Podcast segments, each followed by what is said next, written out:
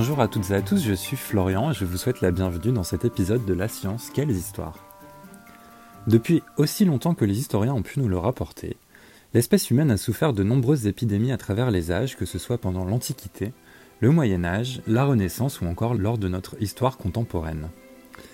Chacun d'entre nous peut en attester aujourd'hui avec le Covid-19 qui est venu bousculer notre mode de vie ces dernières semaines. Mais quand on parle des grandes épidémies de l'histoire, il apparaît également difficile de ne pas penser à la peste. Cette anthropozoonose, c'est-à-dire une maladie commune à l'homme et à l'animal, a fait des ravages au fil des siècles et des décennies. Elle est notamment causée par le bacille Yersinia pestis qui fut découvert par Alexandre Yersin. Dans cet épisode, nous évoquerons le processus qui a permis à ce médecin né en Suisse d'isoler ce bacille. En juin 1894, Alexandre Yersin, âgé de 30 ans, débarque à Hong Kong, alors sous domination britannique. Hong Kong était un port très actif puisqu'il était la plaque tournante du commerce entre le Royaume-Uni et la Chine à l'époque. Équipé de son microscope, il est déterminé à essayer d'identifier et trouver un remède au mal qui frappe la ville. En effet, à son arrivée, il découvre une ville extrêmement touchée et qui s'est déjà largement vidée car une partie des habitants a été évacuée à cause d'une épidémie de peste qui s'est déclarée il y a déjà plusieurs semaines. Dans les rues, de nombreux cadavres jonchent le sol, avec la présence de bubons putrides sur les corps inanimés typiques de la peste. Il faut donc prendre en charge ces corps, les faire disparaître si l'on veut contenir l'épidémie qui risque de se propager bien au-delà de la ville. Henri Mollaret et Jacqueline Brossolet, biographes d'Alexandre Yersin, nous expliquent comment les autorités présentes sur place ont mis en place la prise en charge des nombreux cadavres et malades. Je cite Les cimetières hâtivement improvisés sont en fait de simples fosses où les cadavres sont précipités dans la chaux et recouverts d'une chape de béton. Chaque jour, 300 soldats britanniques visitent toutes les maisons chinoises et emportent les malades dans un des hôpitaux. Fin de citation. Alexandre Yersin est né en Suisse et fut naturalisé français en 1889. Brillant jeune médecin, il croise la route de Louis Pasteur l'année de ses 22 ans. Ce dernier le fait alors travailler au sein de l'Institut Pasteur sur les maladies infectieuses. Il participe à des travaux importants, notamment sur le vaccin contre la diphtérie. Aventurier dans l'âme, Yersin choisit rapidement de s'exiler en Extrême-Orient et plus particulièrement en Indochine, alors colonie française, dont il tombe amoureux. Scientifique brillant et touche à tout, il s'adonne à l'ethnographie, la cartographie ou encore à l'astronomie à ses heures perdues.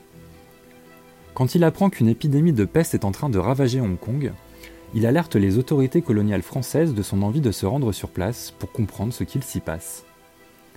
Les autorités lui donnent alors le mandat pour y aller, mais dès qu'il y pose les pieds, il se rend compte qu'il va devoir faire face à plusieurs obstacles. Yersin ne parle pas anglais, ce qui le pénalise fortement pour communiquer correctement avec les autorités anglaises présentes sur place. De plus, une équipe de recherche japonaise, dirigée par le professeur Kita Sato, se trouve déjà sur les lieux et s'avère peu disposée à collaborer avec le franco-suisse. En effet, en cette fin de 19e siècle, le monde fait face à une montée des nationalismes et le domaine scientifique n'est pas épargné. Si avancé il doit y avoir, il devient vite évident que ce ne sera pas par la collaboration d'équipes issues de différents pays.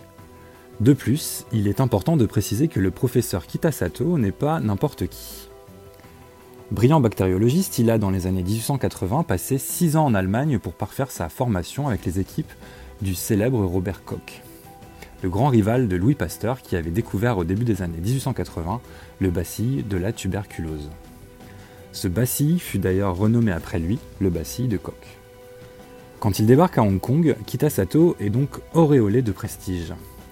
Lors de son temps passé en Allemagne, il avait notamment participé aux travaux sur la création d'un sérum de l'antitoxine de la diphtérie et du tétanos, ce qui lui avait permis de devenir une petite célébrité dans le monde scientifique. Mais Yarsin, qui a eu vent de ce sur quoi les Japonais étaient en train de travailler, est convaincu qu'ils sont sur une fausse piste.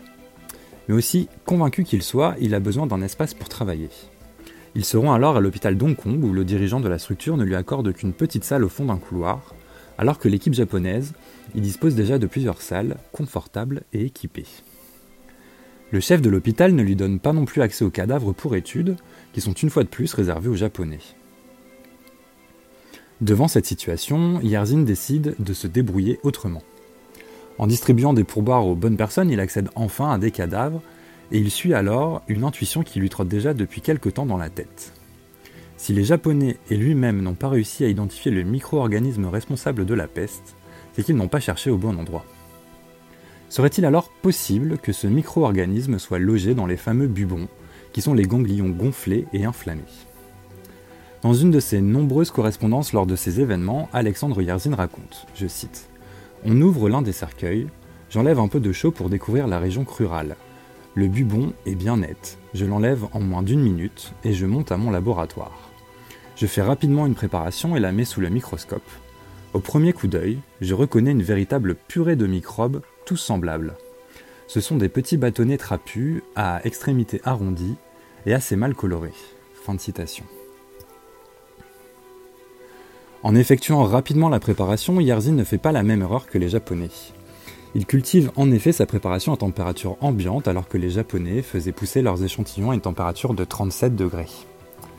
Ainsi, il est fort probable que le manque de moyens de Yersin lui ait donné, fort ironiquement, un avantage sur les Japonais, et c'est pourtant logique. Si la bactérie se trouvait dans les bubons, c'est qu'elle cherchait à fuir la température corporelle. Un prêtre italien aide alors Yersin pour qu'une cabane faite de paille et de bambou soit construite à la hâte afin que le scientifique puisse travailler tranquillement. Il alerte également le chef de l'hôpital sur sa découverte et ce dernier lui donne alors enfin accès au corps. Désiré de trouver un remède rapidement, il commence les tests. Yerzin inocule le bacille de la peste à des souris et à d'autres animaux. Les souris meurent en 24 heures et les autres animaux mettent 3 à 6 jours pour succomber. Mais ce qui est très important, c'est que tous les animaux présentaient les bubons de la peste. Les doutes sont alors dissipés et les travaux pour créer un sérum continuent. Semaine après semaine, l'Institut Pasteur est tenu informé et Yerzin fait même parvenir des échantillons jusqu'à Paris. Au printemps 1895, Yersin rentre à Paris pour quelque temps afin de travailler avec ses collègues de l'Institut Pasteur. Mais il rentre très rapidement en Indochine dès l'été de cette même année. En 1896, il met au point un sérum pour soigner l'homme qu'il teste sur un séminariste chinois touché par la peste. Et là, la réussite est totale. Fort de cette incroyable avancée, il se rend en 1897 à Bombay, où une épidémie de peste s'est déclarée et où son sérum, même s'il est encore perfectible, permet de sauver un grand nombre de vies. Sur place, il travaille en collaboration avec Paul-Louis Simon, également docteur à l'Institut Pasteur. Car même si le bacille de la peste a été formellement identifié par Yersin, il reste encore une grande question. Comment ce mal se transmet-il du rat à l'homme? En examinant les malades, Simon trouve de très petites cloques, presque invisibles à l'œil nu. Elles sont caractéristiques des morsures ou des piqûres d'insectes. Il n'y a plus de doute, le coupable désigné depuis des siècles dans la transmission de ce fléau à l'homme, qui était le rat, se retrouve innocenté. Le vrai coupable s'avère finalement être la puce du rat. Un an après les événements de Bombay, une nouvelle épidémie de peste fait surface à Karachi. Cette fois, grâce à ses expériences, Simon parviendra à prouver son hypothèse et déclarera, je cite, Ce jour-là, le 2 juin 1898, J'éprouvais une émotion inexprimable à la pensée que je venais de violer un secret qui angoissait l'humanité depuis l'apparition de la peste dans le monde. Fin de citation. À l'heure où Simon confirme sa théorie, le premier vaccin contre la peste bubonique a déjà été mis au point par Valdemar Afkin, un bactériologiste né dans la Russie impériale, à Odessa. Afkin avait lui aussi été mandaté par les autorités de son pays pour aller étudier l'épidémie de peste qui sévissait à Bombay en 1896 et 1897. Il était donc sur place en même temps que Simon et Yerzin. Il y testera notamment le vaccin sur sa propre personne, et une fois ses résultats publiés, une phase test sera lancée sur des prisonniers d'une prison au sud de Bombay. Bien sûr, les cobayes étaient volontaires et survécurent alors que sept détenus du groupe de contrôle qui ne furent pas traités en moururent. Bien sûr, les travaux de Yersin, Simon et Afkin ne veulent pas pour autant dire que la peste fut complètement éradiquée à la fin du XIXe siècle. De nombreuses épidémies de peste séviront au XXe siècle, mais à partir de ces travaux remarquables, les épidémies seront mieux contrôlées et les malades pourront, si traités à temps, être pris en charge efficacement. Il s'agit d'un tournant dans l'histoire de l'humanité car comme nous allons le voir dans les deux prochains épisodes, la peste a fait au cours des siècles et des millénaires un nombre de victimes incalculable.